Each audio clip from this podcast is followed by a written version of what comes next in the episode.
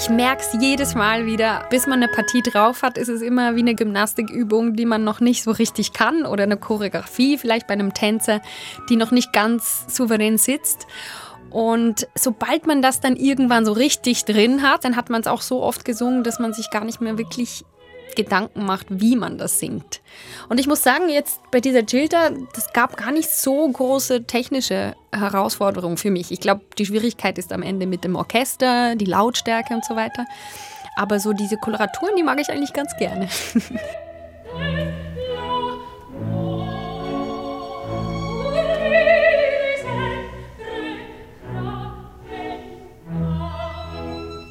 Also man merkt schon, dass sich Gilda sehr stark verändert. Am Anfang ist es wirklich, ja, naiv ist immer so ein gemeiner Begriff. Aber sie ist natürlich naiv, weil sie nichts vom Leben kennt. Sie weiß nicht, was da draußen ist. Und in ihrer Welt ist das aber eigentlich normal, weil sie kennt nichts anderes.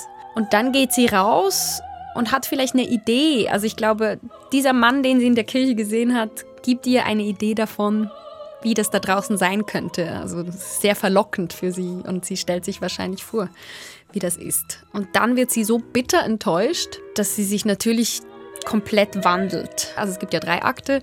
Im ersten ist es wirklich noch diese Naivität und dieses Unschuldige und im zweiten kommt ja dann der Duca tatsächlich zu ihr, in ihre Welt, in ihr Zimmer sogar. Oh Schreck. und das macht sie eigentlich zur Frau. Also in dem Moment, wo sie eigentlich ihn gesehen hat und ihn erlebt hat, passiert richtig was mit ihr. Und danach erzählt sie ihrem Vater, was genau passiert ist. Ich bin in die Kirche gegangen, ich habe diesen Mann gesehen und dann habe ich mich verliebt. Wir haben uns angeschaut und die Herzen sind zusammengeschmolzen und bla bla bla. Und diese Arie wird zum Beispiel begleitet von einer Oboe. Also man hört schon ein bisschen Melancholie. Aber irgendwie ist wahrscheinlich auch was Schönes passiert mit dir, also mit dem Duca, mit dem Grafen. Aber man hört ganz klar eine Veränderung in der Farbe des Orchesters und in der Farbe, wie sie erzählt. Dieser Farbwechsel von diesem hellen Flötenklang zu diesem dunklen, melancholischen Opoenklang, den ich wahnsinnig liebe, zeigt schon mal die, den Reifeprozess sozusagen von Gilda. Und am Ende, im dritten Akt, ist es natürlich alles wild und Gewitter und Drama. Da ist dann wirklich der Bruch total und ich glaube auch wirklich, für sie hat sich das Ganze dann erledigt.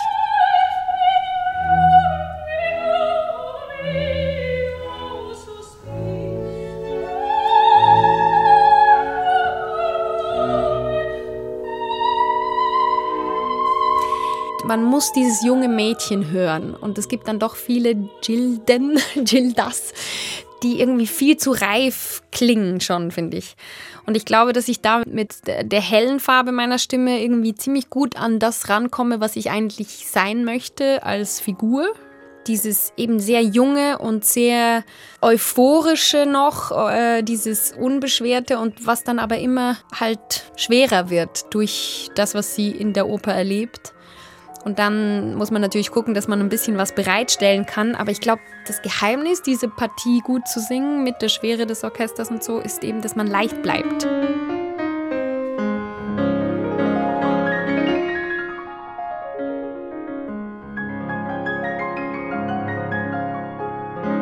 Jemand, der Erfahrung hat, könnte sagen, aber Mädchen, es ist ja klar, dass das nicht gut kommt, weil alle kennen den Grafen und der nimmt sich einfach alle Frauen und das solltest du ja wissen. Aber sie weiß das nicht. Also sie stürzt sich vollkommen in diese Geschichte rein, wie das viele Teenager wahrscheinlich auch tun, die sich zum ersten Mal verlieben. Und ich glaube, deswegen wirkt sie manchmal dann so unbeholfen, weil sie es einfach noch nicht besser kennt.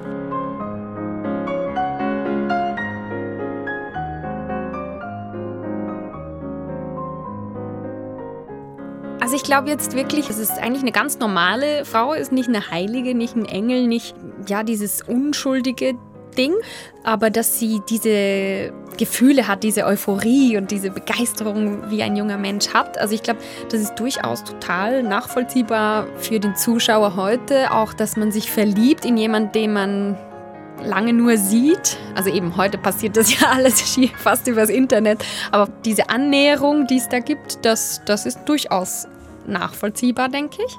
Und dann auch dieses Schwärmen, wenn sie eben alleine ist und diese Arie singt von diesem, ich meine, der heißt Gualtier Malde, schlimmer könnte der Name eigentlich nicht sein, aber sie hat sich das genauso vorgestellt und dann sagt er noch diesen Namen und dann ist er noch armer Student und nicht reich. Also er liest das irgendwie von ihren Augen ab, was sie jetzt in dem Moment hören möchte und, und sie hat das Gefühl, perfect match. und ja, diese diese ganze Anfangsgeschichte, die denke ich, können wir nachvollziehen.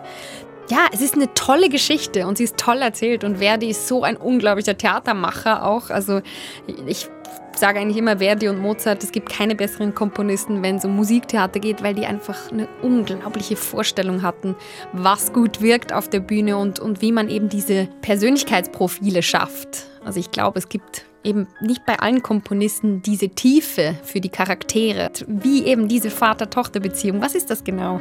Und da ist so viel in dieser Oper da, womit man arbeiten kann und eben diese echten Menschen schaffen, die es tatsächlich gibt. Man muss sich die einfach richtig durchdenken und, und die Beziehungen dann herausschälen und auch herausarbeiten.